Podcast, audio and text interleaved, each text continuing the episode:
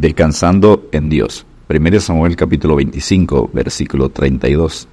Y dijo David a Abigail, bendito sea Jehová Dios de Israel, que te envió para que hoy me encontrases. Casi todo esposo tiene una historia de cómo le salvó su esposa.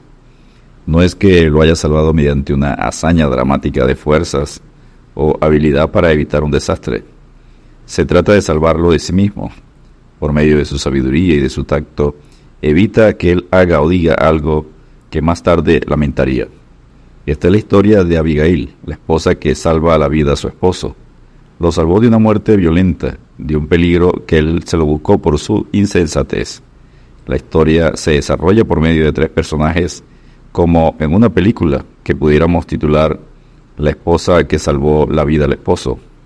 Personaje número uno, el héroe, el joven y opuesto guerrero David con casi 30 años de edad, huyendo de Saúl al desierto de Parán, sur de Israel, tierra de nadie, cuidando las haciendas de los ladrones sin solicitar ningún pago o recompensa.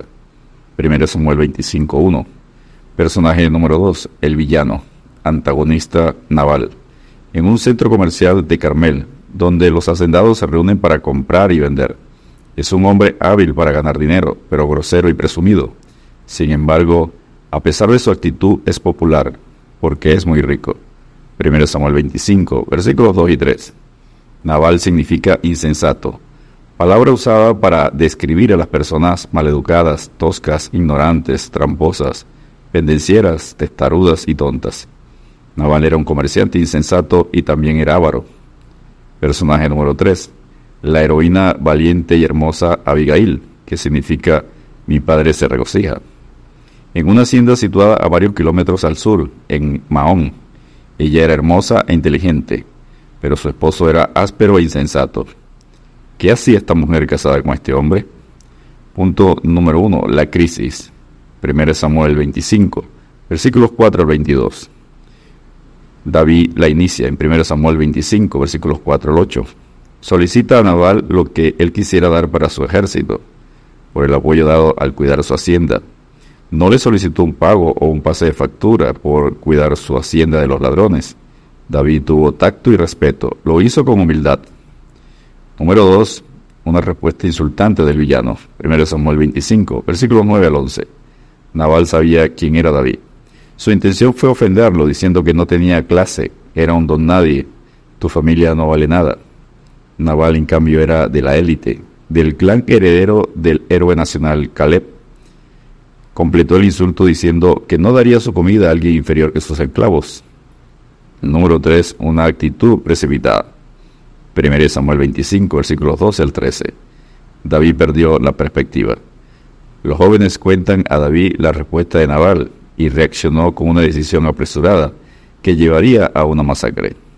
David estaba pasando por circunstancias que le ayudarían a madurar y a crecer su carácter. La madurez se logra en comunión con el único y sabio Dios Todopoderoso. Judas 24 y 25. El número 4, la heroína Abigail entra en escena y la trama se vuelve interesante. 1 Samuel 25, versículos 14 al 17. Un empleado alerta a Abigail y ella no habla con Naval. No hay forma de comunicarse con los insensatos. Son puentes rotos, nadie los puede pasar. Abigail pudo haber pensado, oh Dios santo, David salió a matar al insensato. Oh maravilloso Dios, cuán grandes son tus obras. Al fin seré libre. Sin embargo, esta hermosa y abnegada mujer ideó un plan con valentía para apoyar a su esposo. Rápidamente, para salvarle la vida a su esposo, preparó comida para el ejército de David. 1 Samuel 25 Versículos 18 y 19. Pero David solo pensaba, no he de dejar con vida ni un varón de Naval. 1 Samuel 25, versículos 21 y 22. Punto número 2, el clímax de la historia. 1 Samuel 25, versículos 23 al 35. Vemos aquí humildad, perdón, palabras prudentes, escuchar y estar centrados en la obediencia a Dios. Abigail sale al encuentro de David se postra ante él y solicita ser escuchada. 1 Samuel 25, versículos 23 al 25. La mujer sabia es corona de su esposa. Proverbios 12.4. Edifica su casa. Proverbios 14.1. Es a la mujer que Dios le pide que sea sabia para edificar su hogar, ya que es la ayuda idónea, socorro para el marido. Génesis 2.18. El objetivo principal de Abigail es recordarle a David su identidad como el ungido del Señor, futuro rey, y lo exhorta a actuar como correspondía. No vengarse, sino dejarle la venganza a Dios. Romanos 12, 19. Abigail dijo a David, parafraseando, piensa en tu futuro, aún no has cumplido 30 años. No manches tu buen nombre antes de subir al trono. Nuestro Dios te bendecirá si actúas como el ungido de Dios. La pelea es del Señor. Él se encarga de los insensatos naval. De esta manera se evitó una masacre. David acepta el consejo y dice a Abigail, bendito sea tu razonamiento y bendita tú que me has estorbado hoy de ir a derramar sangre y a vengarme por mi propia mano. 1 Samuel 25, versículo 33. Y punto número 3, recompensa por la obediencia a Dios. 1 Samuel 25, versículos 36 al 42. Con la obediencia y fe, David había dejado la justicia en manos de Dios y Abigail confió su futuro a Dios. Cuando obedecemos, Dios recompensa con una bendición mucho mayor a lo que renunciamos.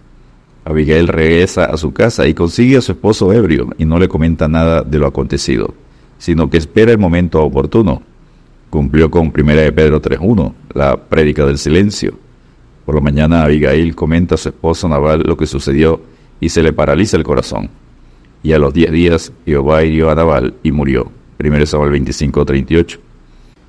Quizá Jesucristo Pensaba en Naval al contar la parábola del rico insensato, en Lucas 12, versículos 13 al 21. Necio, esta noche vienen a pedirte tu alma. David decide tomar a Abigail por esposa. Fin de la historia. Aprendemos de David que las decisiones apresuradas nunca dan buen resultado. Escuchó el consejo y obedeció a Dios. Aprendemos de Naval que un cónyuge insensato, insensible, causa dolor a todos los que lo rodean. Y aprendemos de Abigail que la esposa sabia es corona de su marido, edifica su casa y es admirada por ser mujer virtuosa. Proverbios 31, versículos 10 al 31. Descansemos en Dios porque engañosa es la gracia y vana la hermosura. La mujer que teme a Jehová, esa será alabada. Proverbios 31, 30. Dios te bendiga y te guarde.